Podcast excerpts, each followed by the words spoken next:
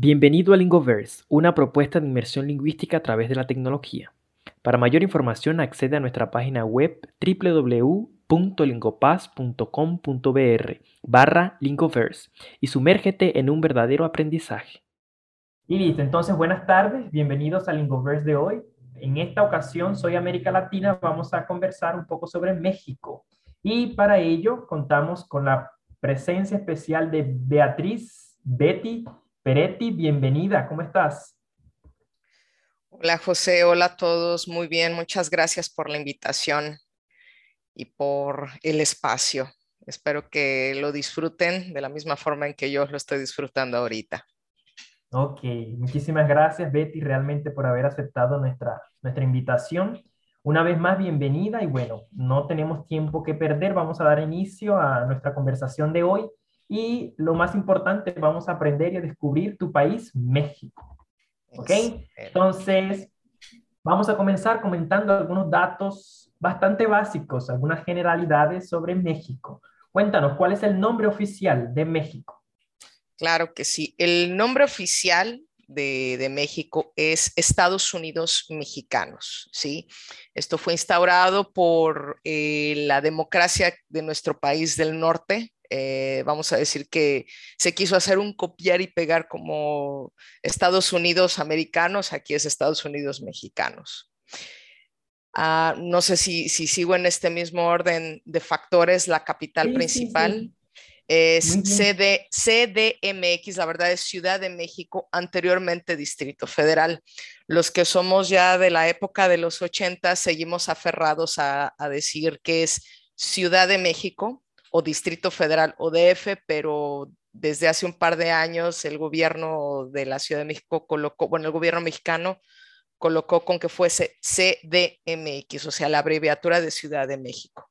Una abreviatura, ok. Exactamente. he leído, disculpa que te interrumpa, he leído que esas, esos cambios en los nombres de las ciudades se debe más a, a una cuestión de marca ciudad, una forma de, de vender el turismo, de vender eh, ¿sí? El espacio, que todo lo que, lo que tiene, los aspectos culturales, los aspectos, eh, todos los aspectos interesantes que hay en esa ciudad.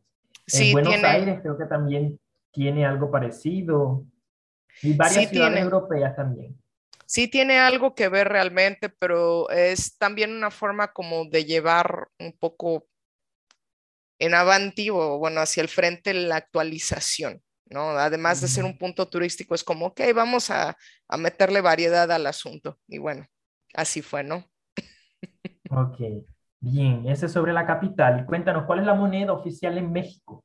Nuestra moneda oficial es el peso, eh, peso mexicano, valga la redundancia. Ah, en los años 90, cuando fue la gran devaluación que se le quitaron tres ceros a la moneda, era el nuevo peso nuevo peso mexicano, ¿no? Ahora ya particularmente ya se le llama peso mexicano.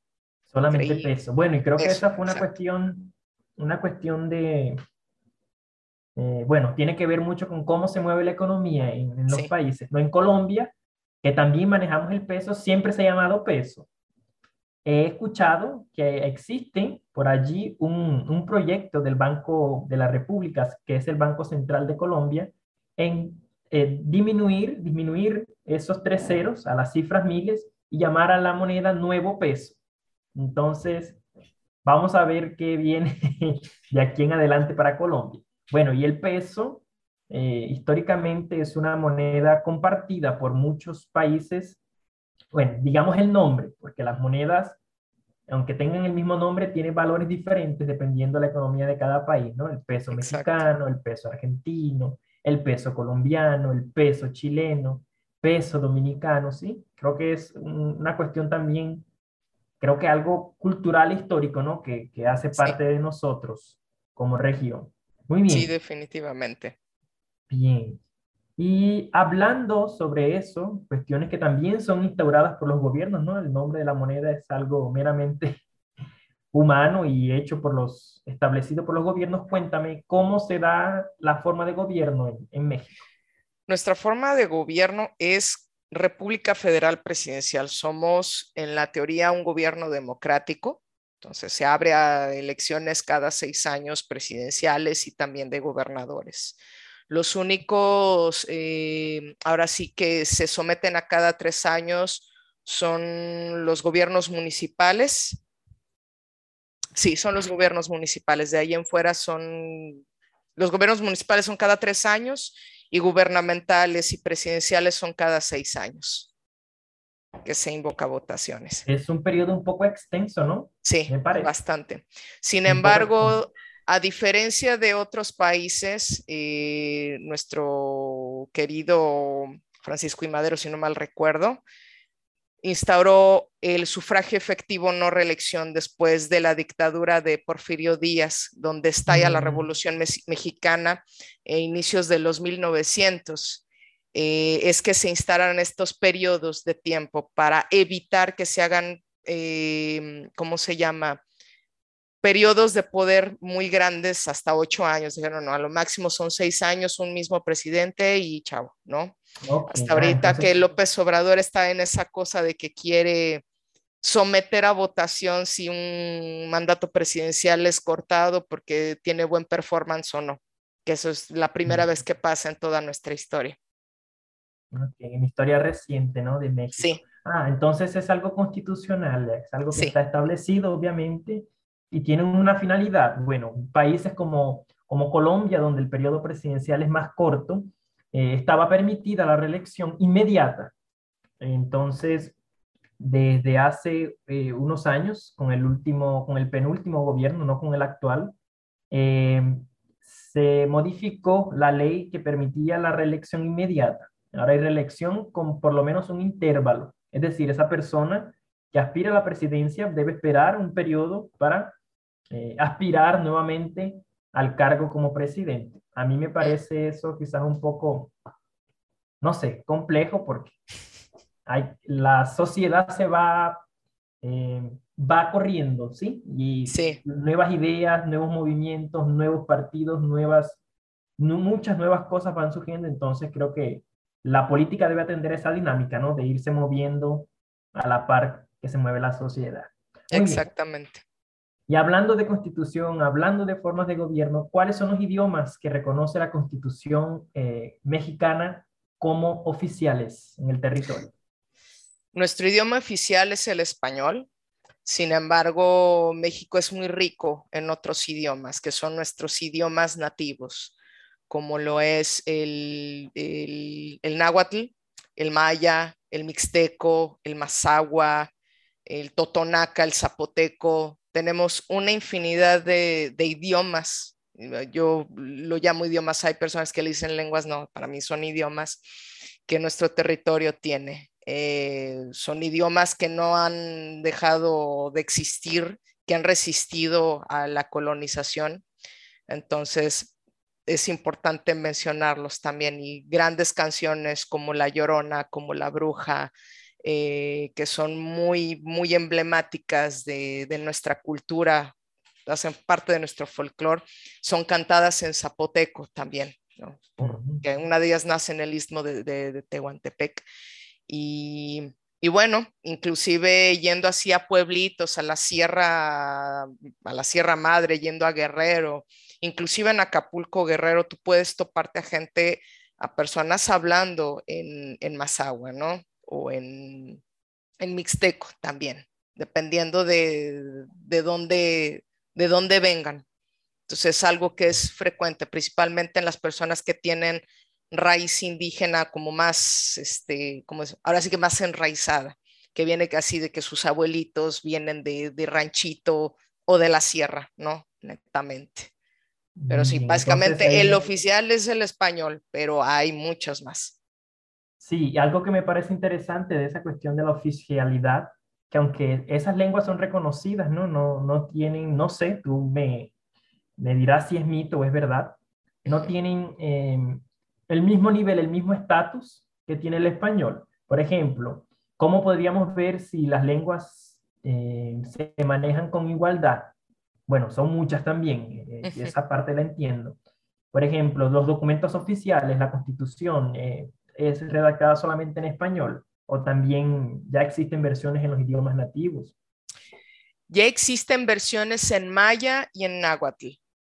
Eso ya es un gran avance y fue en estos últimos 10 años que eso comenzó a ser como un punto de, partida. Eh, son como los dos idiomas que más fuerza han tenido. Eh, aún nos falta mucho, sinceramente, porque sí, en la época, no sé, de los, después de la época porfiriana, mejor dicho, en la época porfiriana hasta los últimos años, te podré decir en dos, a partir del 2010, 2012, eh, era visto con mucho prejuicio la persona que hablaba cualquier idioma que no fuese el español, algo muy semejante que viven los paraguayos con el guaraní. ¿Sí? Eh, pero hoy en día el guaraní en, Paraguay es como un idioma fuerte, es un idioma que, tiene valor. En México aún estamos en ese proceso de valorizar nuevamente nuestra, nuestras lenguas, ¿no?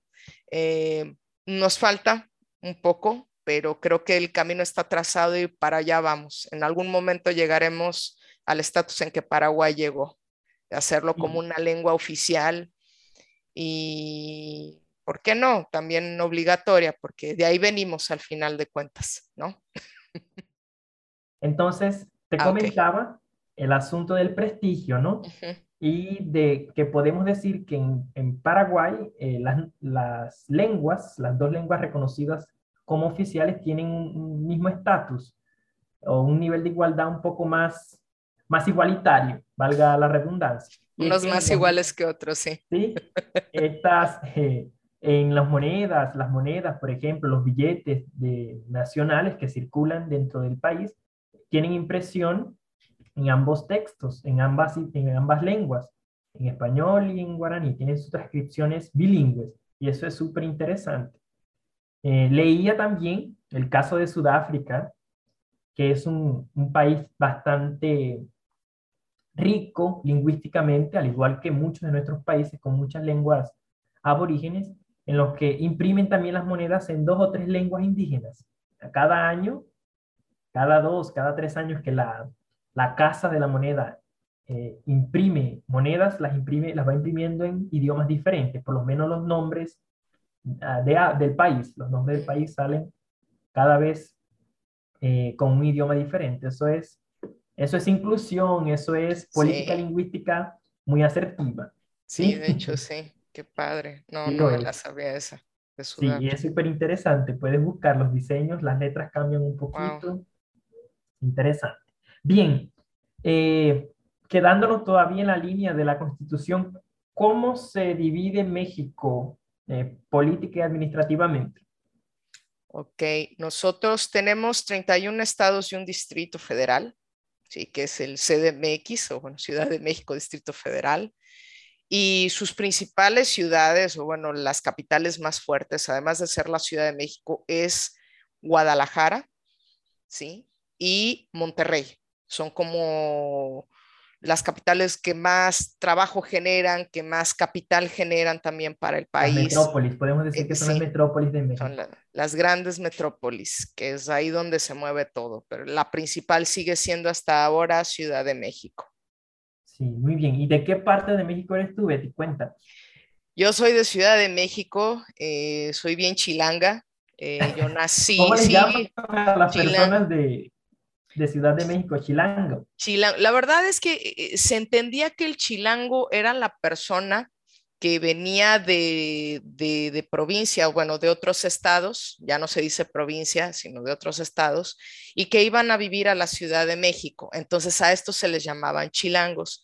Pero llegó un punto en la historia de, entre los años 80 y los años 90 en que ya se generalizó que todo el que vivía en la Ciudad de México era chilango, porque decir citadino capitalino se entendía como que era como muy fresa, como muy, mm. este, dirían los venezolanos, muy cifrino, ¿no? Muy cheto, como dicen los, los, argentinos y los uruguayos. Entonces, de una forma como de bajarnos también el, a la realidad, somos chilangos, ¿no? Entonces, yo nací en la delegación Miguel Hidalgo, pero me crié en varios lugares de la Ciudad de México. Yo viví en Coyoacán, que es una de las zonas más fresas en teoría, Y de ahí me fui, no sé, a Aragón, que es una zona que es barrio, barrio, barrio, cerca de satélite. Entonces anduve, anduve como nómada en Ciudad de México, mudándome de casa varias veces. Eh, y nada, yo he vivido mi ciudad desde la riqueza hasta la miseria en todos los sentidos. Mi familia es de la Náhuac, de la delegación este, Anáhuac, la calle de Santa Julia, el barrio de Santa Julia, que es uno de los barrios, uno de los vecindarios más viejos que tiene la Ciudad de México y que solamente no le quita el, nombre al, al, barrio Bravo de Tepito, porque el barrio Bravo de Tepito se iba al primer lugar, ¿no? Pero bueno, mi abuela era amante de la Ciudad de México, le tenía mucha fe. Siempre, ella antes de que López Obrador dijera que era la ciudad de la esperanza, mi abuela siempre decía, esta ciudad es linda, es maravillosa. Y mi abuela se crió, se formó en una vecindad, empezó de abajo y pues a ella le tocó vivir toda la parte en que la Ciudad de México empezó a evolucionar hasta este punto, ¿no? A ella le tocó ver la, el rescate y la reconstrucción. Como una hija, como ver crecer a un hijo, a una hija. Literal, sí, literal. Y a ella le tocó ver toda este, esta fase de ver los vecindarios más pobres, más paupérrimos de la Ciudad de México en la miseria, ver cómo con el tiempo estos espacios se fueron rescatando, ¿no? Entonces, ella consiguió ver en parte eso finalizado antes de trascender y bueno, igual es un punto histórico importante a comentar de, la Ciudad de México. Sí, sí, y quedándonos allí en Ciudad de México, eh, ¿cuáles son los puntos emblemáticos? Ya mencionaste algunos barrios, Coyoacán, he escuchado que en, Coyoacán, si no me equivoco, es el lugar donde está la casa museo de Frida Kahlo, o Frida Kahlo y Diego Rivera vivieron en esa región. ¿Qué otros puntos emblemáticos de Ciudad de México puedes mencionar? A ver si las personas, los participantes se animan a ir a México.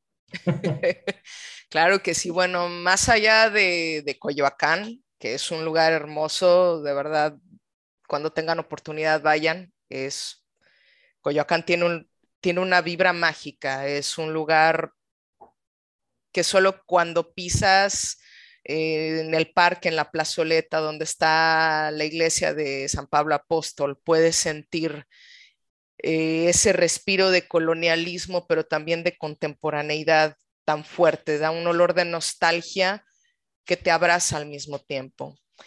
Otro de los lugares más emblemáticos, ahora sí que los clichés, es el Zócalo de la Ciudad de México, donde está Palacio de Poder y donde actualmente se están haciendo los descubrimientos de lo que era la antigua Tenochtitlán.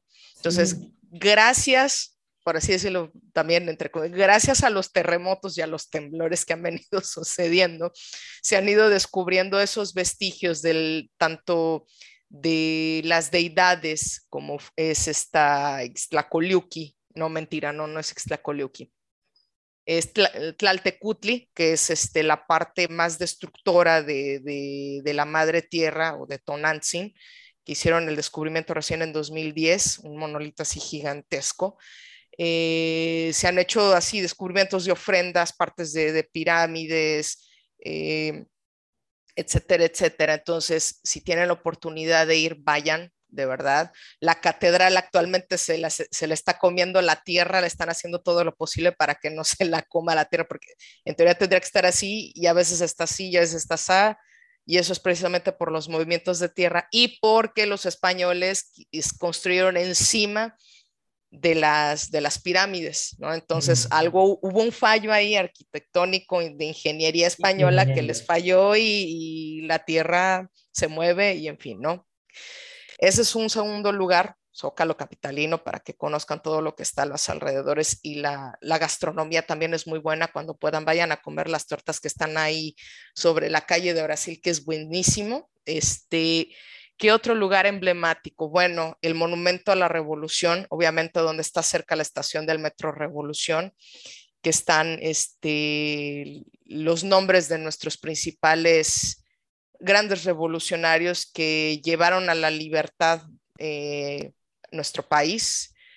¿Qué otro lugar? También el Hemiciclo Juárez, que está cerca también de Bellas Artes. Bellas Artes es una de las grandes herencias que nos dejó también la dictadura de Porfirio Díaz. Siempre dicen, siempre se dice, ¿no? Que toda dictadura, al igual que cualquier gobierno democrático, trae cosas positivas y cosas que no son tan positivas. Una de las cosas positivas que trajo Porfirio Díaz fue el, ¿cómo llamarlo? La modernización de la Ciudad de México, que trajo el ferrocarril, eh, trajo también toda esta estructura arquitectónica de Francia, de Europa para la Ciudad de México. Algo muy semejante también que pasó con Buenos Aires, que tenemos, la vez que fui a Buenos Aires vi ciertas arquitecturas muy similares. Sin embargo, la de Buenos Aires se me hace un poco más este, refinada, más elegante, volviendo al punto de Ciudad de México. Eh, Bellas Artes, el Palacio de Bellas Artes es hermoso, tiene una acústica perfecta, tiene una acústica pulcra, es el lugar emblemático no solamente de, quienes cantan el bel canto, la ópera o la música clásica, tocan música clásica, sino también nuestro querido Juan Gabriel hizo su entrada en los años 90, que fue como momento de muchos pegaron el grito al cielo, porque ¿cómo es posible que Juan Gabriel cante en Bellas Artes? Sí, es posible que, que, nuestro príncipe toque ahí, cante ahí, cante ahí. El arte, no es el lugar de encuentro para el, arte, cualquier tipo de arte. Y era la voz popular, Juan Gabriel en su momento, ¿no? Entonces hizo un parteaguas y Bellas Artes para mí se volvió más parte de nosotros al momento en que Juan Gabriel toca ahí su pie y nos hace cantar a todos, bueno, hizo cantar a todos ahí, bailar a todos con el traje, a todo popularizó, ¿no? popularizó más. el nivel, eh, bajó el prestigio que tenía Bellas Artes para aquellas formas y manifestaciones más prestigiosas a la del pueblo, a la de todo el mundo. Entonces, Exacto. Dejó de ser de élite de élites, una gran labor. Una gran labor. Y eso es el arte, ¿no? Eso se hace y se logra solamente a través del arte. Totalmente. imagino que también debieron haber sentido unión todos, incluso los de las élites más altas, las clases más altas, las personas de, de otros espacios, ¿no? Sí, fue, como te digo, en, el momento fue muy, como, ¿cómo es posible que Juan Gabriel, ay, ¿qué les pasa? Para eso está el Palacio de Bellas Artes, ¿no? Para ser la voz popular de las artes como tal, más allá del cascanueces o Prokofiev, es Juan Gabriel. Y sí, fue, fue un, fue un parteaguas fue, algunos lo vieron positivo, otros no. Para mí fue muy positivo y lo sigo aplaudiendo. Y les recomiendo ver el concierto de Juan Gabriel en Bellas Artes que hace que se te paren los pelos, definitivamente, para quien quiera aprender. ¿Está en alguna plataforma especial? Está en YouTube, pueden buscarlo. Juan Gabriel en, en Bellas Artes y ahí ustedes van a ver a los grandes políticos, a los grandes artistas, a los grandes empresarios bailando y cantando al son de Juan Gabriel. Al son de Juan Gabriel.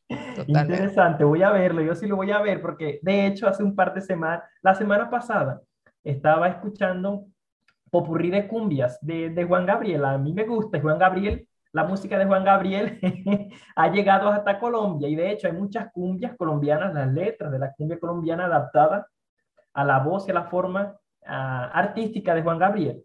Entonces, ah, en Colombia él es muy, muy bien recibido como artista. Muy bien, comentabas, comentabas algo sobre Buenos Aires y hacías una comparación entre Ciudad de México y Buenos Aires en lo que tiene que ver con arquitectura. Tenemos un argentino entre nosotros. Eh, Raúl, ¿puedes comentarnos un poco eh, sobre esa parte de la herencia arquitectónica de la ciudad de Buenos Aires? Bien, en realidad este, Buenos Aires sabemos que es una, una mezcla ¿no? de, de, una mucha europeización y tiene, digamos, parte de, mucha, una parte muy importante de, española y también arquitectónicamente tiene una parte muy importante francesa. Entonces este, se encuentran eh, en determinados lugares de la ciudad eh, esas mezclas, ¿sí? ese, ese, esa amalgama entre lo francés y lo, y lo español. Hay una avenida en Buenos Aires llamada Avenida de Mayo que es típicamente española, pero a unas 10 cuadras comienza la, un barrio que se llama Barrio Recoleta, eh, que es típicamente francés, donde están la mayoría de los consulados y las embajadas. Y entonces este, comienza esa este, dicotomía ¿no? de, de eh, arquitecturas, inclusive, y robo un segundito más, muchos parques y muchas plazas que fueron diseñados en Buenos Aires fueron diseñados por arquitectos franceses, fueron exclusivamente llamados de Francia para diseñar eh, las plazas y las parques. Uno de los más importantes es el Rosedal de Buenos Aires, que eh, fue diseñado por el paisajista Carlos Tais, francés. Wow. Qué interesante. Bueno, ahí está la respuesta, ahí ya sabemos el por qué. Bueno, la herencia es eh, evidentemente europea, 100%, pero ¿de qué lugar de Europa? Ahí ya está respondido. Principalmente de España, que, fueron, que fue el país colonizador ¿no? de esta parte de América, y la influencia francesa. Bastante interesante. Bien, eh, vamos a comentar ahora, Betty, un poquito sobre los símbolos nacionales. ¿Cuáles son los símbolos nacionales de México? ¿Qué representa a los mexicanos afuera en cuestiones de, en cuestiones de de protocolos, cuestiones protocolarias. Símbolos mexicanos. Bueno, eh, lo de cajón es la bandera, el escudo y el himno nacional, ¿no? La bandera, por así decirlo, tiene como la, la, versión oficial y la versión popular. Yo te voy a decir primero la versión oficial y después te voy a decir la versión popular. Sí, sí de acuerdo. Eso es sobre la simbología, sobre lo que significa. Exacto. Cuéntanos. Eh, los colores de la bandera, por lo menos el blanco garantizaba algunos derechos como la religión católica, ¿no? Eso te digo en, el formato eh, oficial. El verde representa la independencia de México ante España y la igualdad y la unión entre los mexicanos y el, no mentiras, el rojo es lo que representa la igualdad y la unión entre mexicanos con los españoles y las castas. ¿Sí? Esa es la versión oficial. La versión popular y la que a mí me enseñaron en la primaria y le enseñaron en la primaria a mi hija es que el verde representa ese verde de la sierra, ese verde de los campos que tiene nuestro país en, en su vasto y extenso territorio. El blanco simboliza la pureza de los corazones, o bueno, la necesidad de paz y la pureza de los corazones de los mexicanos, del no querer más tener problemas con nadie, valga la redundancia, ¿no? Y el rojo representa la sangre de nuestros héroes caídos en batalla para tener la libertad que el día de hoy tenemos, ya sea el derecho al voto, el derecho a escoger qué queremos ser y qué dejar de ser, ¿no? Por lo menos hablando desde el punto de vista histórico, ¿no? Eh, eso es a nivel bandera. Y bueno, el escudo, el escudo mexicano ha cambiado muchísimas veces. Eh, la verdad, nuestro primer escudo oficial fue el estandarte de la Virgen de Guadalupe con el cura Hidalgo saliendo así de la iglesia y diciendo, no queremos más este, a los españoles aquí de una, vámonos a, a independizarnos. Y agarró el estandarte el cura Hidalgo y dio el grito y tocó la campana para invocar a la gente de vamos a tomar armas, armas y, vamos a, a librarnos del, de la madre España, ¿no? Ese fue el primer escudo y de ahí fue cambiando el escudo conforme. te mentiría si yo sé de cabeza cuántas veces cambió, creo que fue unas cuatro o cinco veces hasta llegar al, escudo oficial, al ¿Qué escudo significa Esa, es una águila con una serpiente. ¿Hay alguna simbología especial, algo detrás de, más allá de lo que nosotros vemos, no, no entendemos a qué, quiere decir eso? El águila montada en el nopal, matando, o bueno, devorando una serpiente, viene de una connotación histórica prehispánica. Eh, los mexicas fueron expulsados ahorita se me fue el nombre de, cuál fue el pueblo que los expulsa, los destierra y los manda a su suerte. Entonces ellos se quedaron vagando por mucho tiempo como nómadas.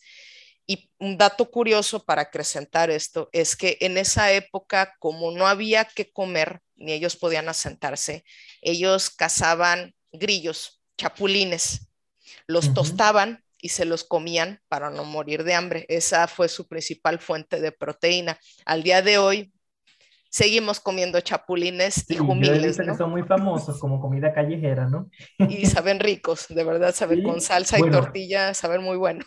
Wow, mientras, bueno, es un tipo de insecto. En Colombia también es bastante común que se coman una especie de hormigas. Nosotros le llamamos eh, en el, popularmente hormigas culonas. Y es porque son aquellas hormigas que tienen la parte trasera bastante voluptuosa. ¿sí? Y esa partecita que generalmente queda en la parte de arriba de la, de la hormiga, lo que se quita es, se, se cocina, hay de sabores, se come. Mira, un dato también curioso allí. Sí, en, en, México esas hormigas, esas hormigas se llaman chicatanas, en Guerrero específico, chicatanas, sí que son así como negritas y salen cuando va a llover o ya llovió, se le caen las alitas. específica. Sí, las agarras y órale, palcomal, ¿no? Para temarlas. Saben muy, muy, muy buenas. Bueno, herencia indígena, ¿no? Al final de cuentas. Y el dios Huichilopochtli, bueno, no, sé, no es correcto decirlo, sino el señor Huichilopochtli, que es el dios de la guerra, o bueno, el señor de la guerra, en la cultura prehispánica, principalmente la mexica, le dice a los mexicas, ustedes van a llegar a sentarse en un lugar, en el lugar donde ustedes vean a una águila posada en un nopal, devorando una serpiente, ahí ustedes van a fundar la gran Tenochtitlán.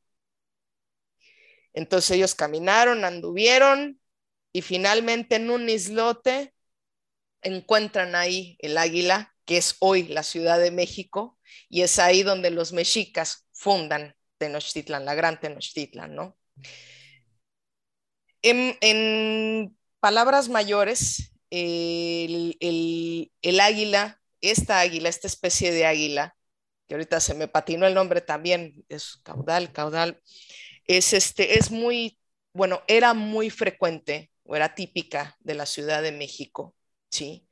La serpiente es vista como el enemigo, eh, otra visión también, que es devorada por, y este tipo de serpiente que es la, la, cascabel, también era muy frecuente en los alrededores, por en algunas partes de los peñascos de la Ciudad de México, en el Ajusco, de repente se pueden ver. Entonces siempre hay que estar como al pendiente de ver dónde estás pisando y llevar botas porque si no ¡ah! llegan y te muerden. Y también en las partes desérticas, por lo menos donde están las pirámides, hay que estar muy atento porque o hay muchas tuzas o hay culebras, ¿no? Entonces, esa es como la parte interpretacional también del águila devorando a las serpientes, como yo, este, también Huichilopochtli, yo, el poder Anahuaca, está dominando también a Quetzalcoatl, porque ellos tenían cierta rivalidad entre los grandes señores, los grandes tonales, siempre hubo rivalidades. nuestra historia de dioses, de, tonales, es bien compleja. Entonces, Esa historia es mitológica, es mitológica, sí. Interesante, ¿no? Bastante es muy linda, es muy padre, pero es, hay que meterle mucha cabeza porque como son muchos, también es muy compleja. Entonces, Quetzalcoatl es el, dios, o bueno, es la serpiente emplumada, ¿no? Mm. Entonces, en ese momento era como Huichilopochtli dominando a, a, Quetzalcoatl. Y, bueno, la, la serpiente, perdón, las tunas, el nopal, hace parte también, pues, de nuestra, de nuestra flora. Nosotros comemos los nopales, les quitamos las espinas, las preparamos, la tuna también, que son los frutitos rojos, lo comemos, todos nos lo comemos. Y este, además de ser una representación, es también, tengo entendido, puede que me equivoque, no recuerdo en qué parte de la presentación, figuran los, los 31 estados y, la Ciudad de México, ¿no? que fue en la última representación que quedó el escudo nacional como tal, porque antes era el, escudo de Iturbide, el escudo de, creo que de Santana también, como te digo, son muchos y ahorita ya se me fue cuántos fueron. Pero básicamente eso, a grandes rasgos, significa, si te das cuenta, hay un, hay un cuerpo de agua en la parte de la tierra, así que está en color azul, eso representa el islote. Ciudad de México, antes de ser el caos que es hoy, era un islote lleno de agua, o sea, era un mm. lago. Entonces, las partes, cuando tiembla este, las partes donde no era lago no se siente tan feo. Las partes donde no se siente tan feo es en los pedregales, que es, no sé, la Jusco, Coyoacán, eh, ¿cómo se llama? Xochimilco, Santa Úrsula, todo lo que son las partes altas también. Pero todo lo que es el valle, o sea, ya Polanco, Anzures, todo eso era agua. Todo eso era agua. Entonces ahí se sienten los temblores muchísimo más pesados, porque eso antes era agua. Exactamente, bueno, esa fue cuestión de la geografía, ¿no? Sí, sí, totalmente. Geografía. y sobre el himno, ¿qué nos cuentas del himno? ¿Qué dice el coro del himno mexicano? Mexicanos al grito de guerra, el acero aprestado y el, y el bridón, y retiemblen sus centros la tierra al sonoro rugir del cañón. Es uno de los himnos eh, nacionales más bélicos que tiene Latinoamérica. Sí, de hecho así comienza, con ese tono bastante bélico, cañón, guerra, grito, todo. Sí. Atención, a discreción, firme, porque vamos a la lucha. Exactamente. Y es un poema que fue hecho por este Francisco González Bocanegra. Lo curioso de, de, Bocanegra es que él no quería participar en el concurso para, para el himno nacional y es su prima quien lo incentiva. Dice, ándale, ve, va a ser interesante, chance chicle y pega, como decimos nosotros, ¿no? Chance chicle y pega. Y pegó, ¿no? Mm. Eso fue en 1853, si no mal recuerdo, cuando se hace la convocatoria y él gana, ¿no? El himno es, además de ser, es, una, es un poema belicoso, hermoso a mi parecer, bien construido, con todas sus estrofas, con todas sus frases. Eh, yo siento mucho orgullo al cantarlo. Cuando era niña en la primaria yo participé en concursos del himno nacional, entonces ganar el segundo lugar, el primer lugar era así, lo logramos, ay, y retiembla en sus centros la tierra.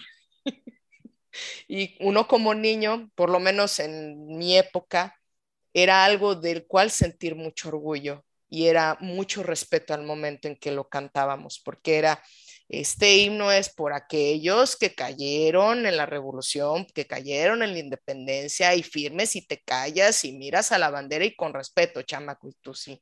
Sí, maestro, sí, maestro. Y si no era el maestro, era tu mamá, eh, pellizcándote así bajita, no te rías o mira hacia el frente, ¿no? Antes era muy, muy fuerte esto en los años 90.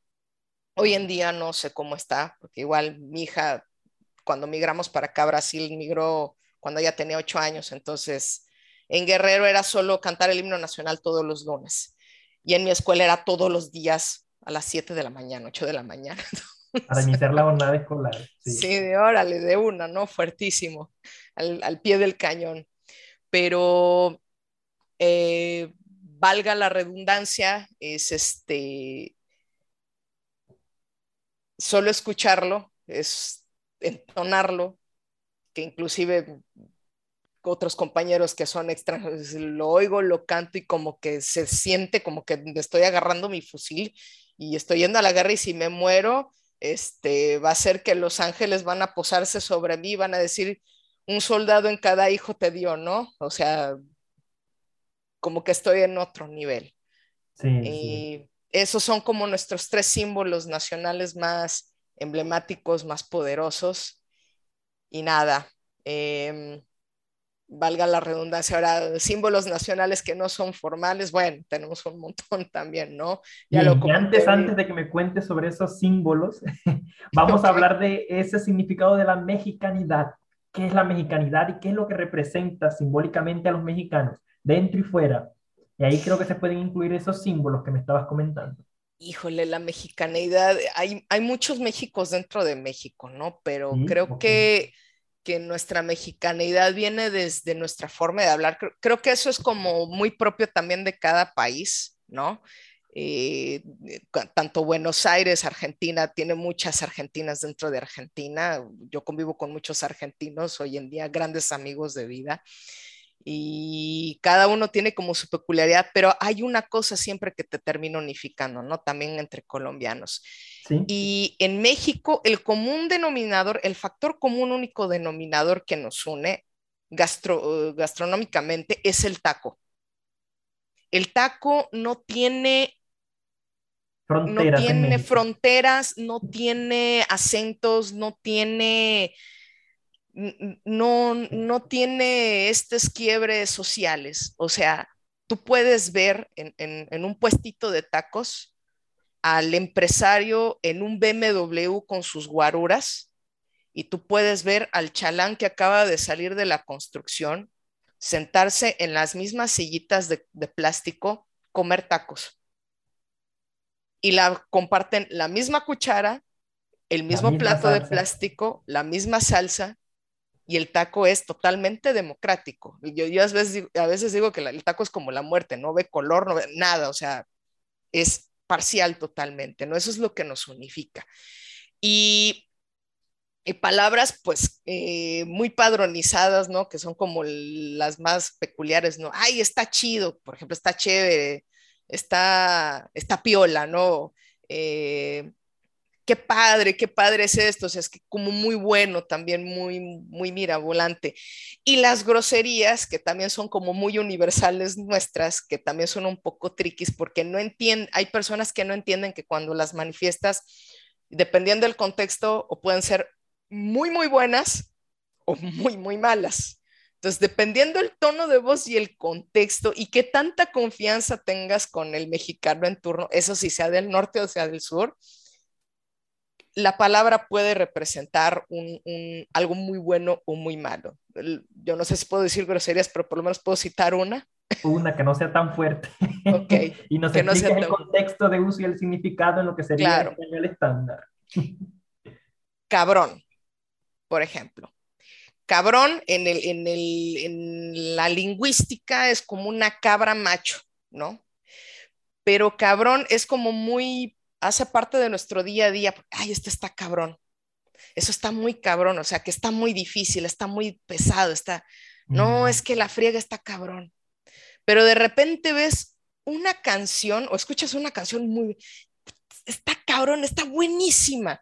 O sea, potencializa para arriba o para abajo, ¿no? No, esta mujer está cabroncísima de buena, o sea, que es súper inteligente o que es muy bonita no, este cuate está cabrón de inteligente. No, no, mira, se echó el examen en 15 minutos, yo me tardé 40, güey, no inventes, ¿sabes? No ese tipo de, cosas, ¿no?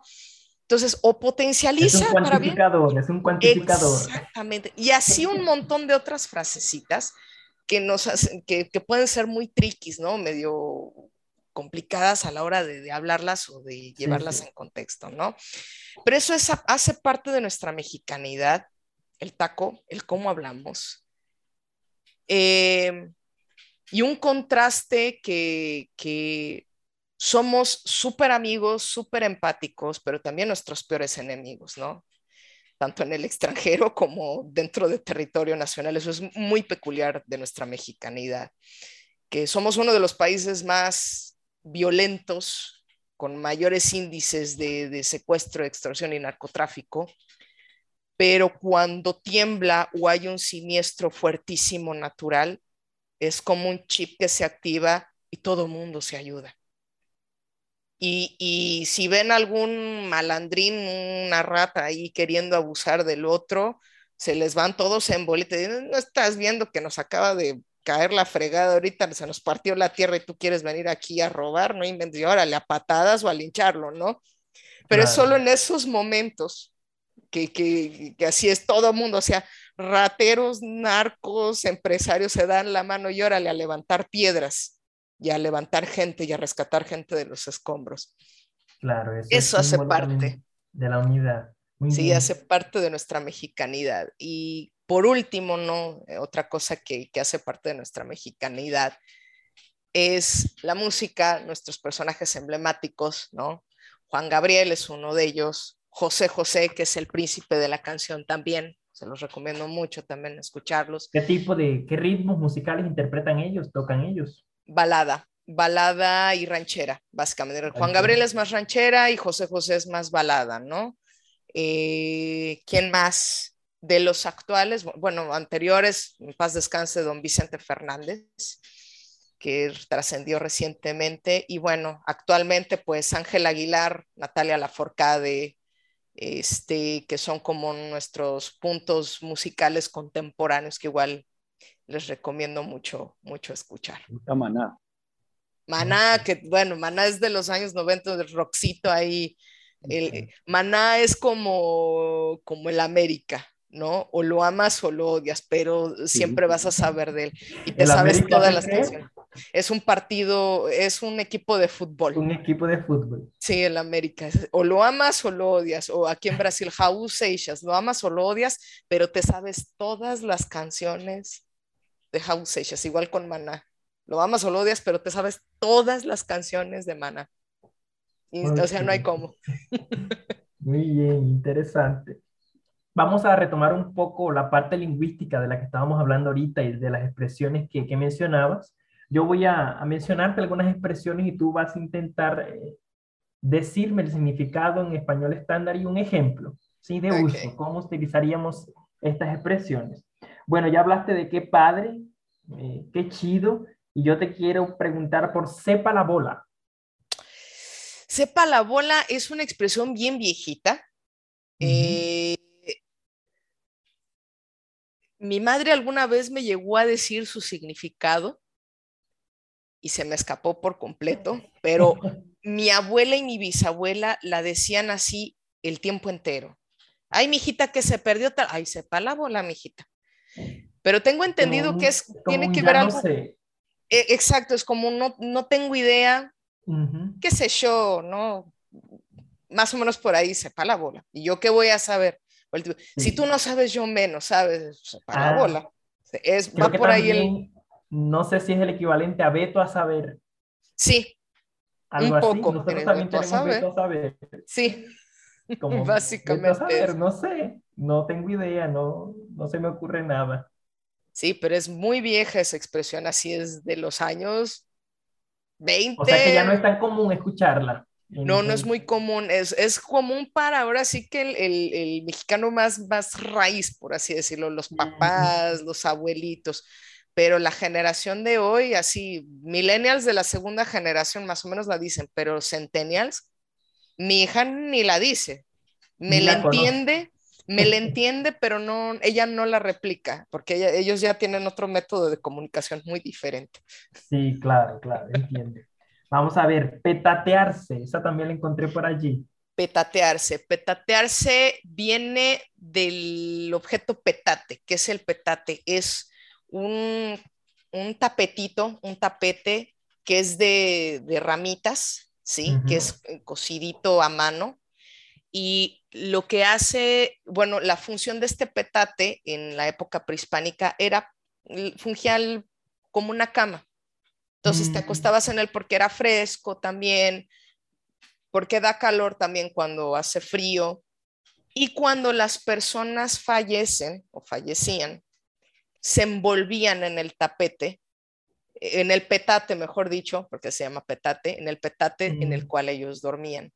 Entonces, la expresión viene del, del, del, prehispánico, del ya se petateó, porque mm. se envolvía en el petate y se iba ya a la tierra, ¿no? Ahí los enterraban con su petate. No, pues ya se petateó, ya. Se murió. Se, murió, exactamente. Morirse. Ok, interesante, bastante curiosa esa historia de, del origen de esa palabra. Yo no la sabía. Qué bueno que te pregunté. La palabra chavo o chava. Chavo, chava es como muchacho, muchacha, chico, chica, el contexto histórico ahorita igual no lo tengo de cabeza, eh, pero es como decir... Es todavía es que de común, hecho, es bastante fuerte es, Es común, pero ya no tan común. Eso es más para los chavorrucos, ¿no? Para nosotros. Ahí somos chavorrucos. la actualidad es como decir, y también depende, el morro, ¿no? El, morro, la morra, o sea, el muchacho, la muchacha, el chamaco. Pero decir morro o morra es como más barrio, es como más popular. ¿Sí? Chavo es más como old school, realmente es para chavorrucos de, de mi edad, ¿no? Que estamos ah, tocando la puerta de los 40 y actualmente es el... Sí llegan a decirlo todavía, se resiste. Sí, sí todavía. Sí, todavía y la palabra y la expresión aguas. Aguas, esa sí te sé el contexto histórico. Cuando alguien te diga aguas es porque presta atención porque algo te va a pasar o, por ejemplo, se va a caer, no sé, pasa el gato al lado de un vaso de agua o, lo que sea, aguas, el gato va a tirar, aguas, cuidado, ¿no? ¿Qué significa aguas? En la época colonial, cuando no había baños ni había cañería, eh, la gente hacía pipí en peroles, ¿no? En basínicas. Y lo que hacían era aventar esa pipí en la calle, así, netamente, en las calles y pues, ¿qué era lo que hacía la gente?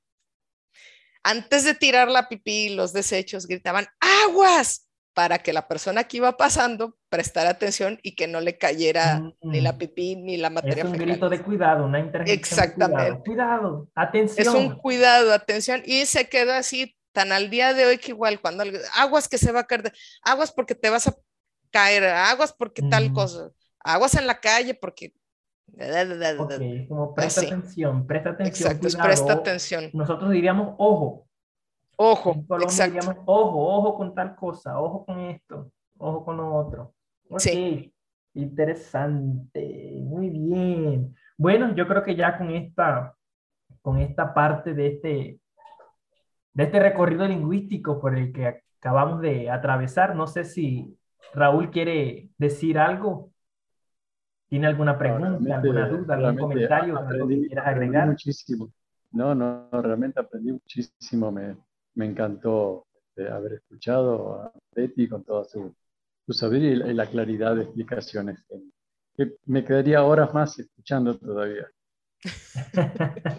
bueno, pero infelizmente el tiempo nos apremia, el tiempo ya está llegando a su fin. Betty, quiero agradecerte inmensamente por haber eh, aceptado una vez más esta invitación. Te recibimos pues con un fuerte abrazo a la distancia y qué chévere, qué padre que pudiste haber compartido con nosotros muchos datos y aspectos relacionados con tu país. Oíste, te lo agradezco inmensamente. Pues muchas gracias por, la invitación, por el espacio y nada, eh, es un placer cuando gusten, por aquí ando. ¿Sale? Aquí está Betty. Ok, entonces a todos los participantes les agradecemos también el haber eh, comparecido hoy a este evento. Vamos a, terminar la sesión por hoy, entonces nos vemos la próxima, en nuestro próximo evento Lingoverse. Hasta la próxima. Hasta, la, próxima, un gusto. Gracias a ustedes. Chao, chao. Chao. Muchas gracias por escuchar nuestra sesión de hoy. No olvides visitar nuestra página www.lingopaz.com.br barra lingoverse para que accedas a más contenidos como este y sigas practicando idiomas extranjeros. Hasta la próxima.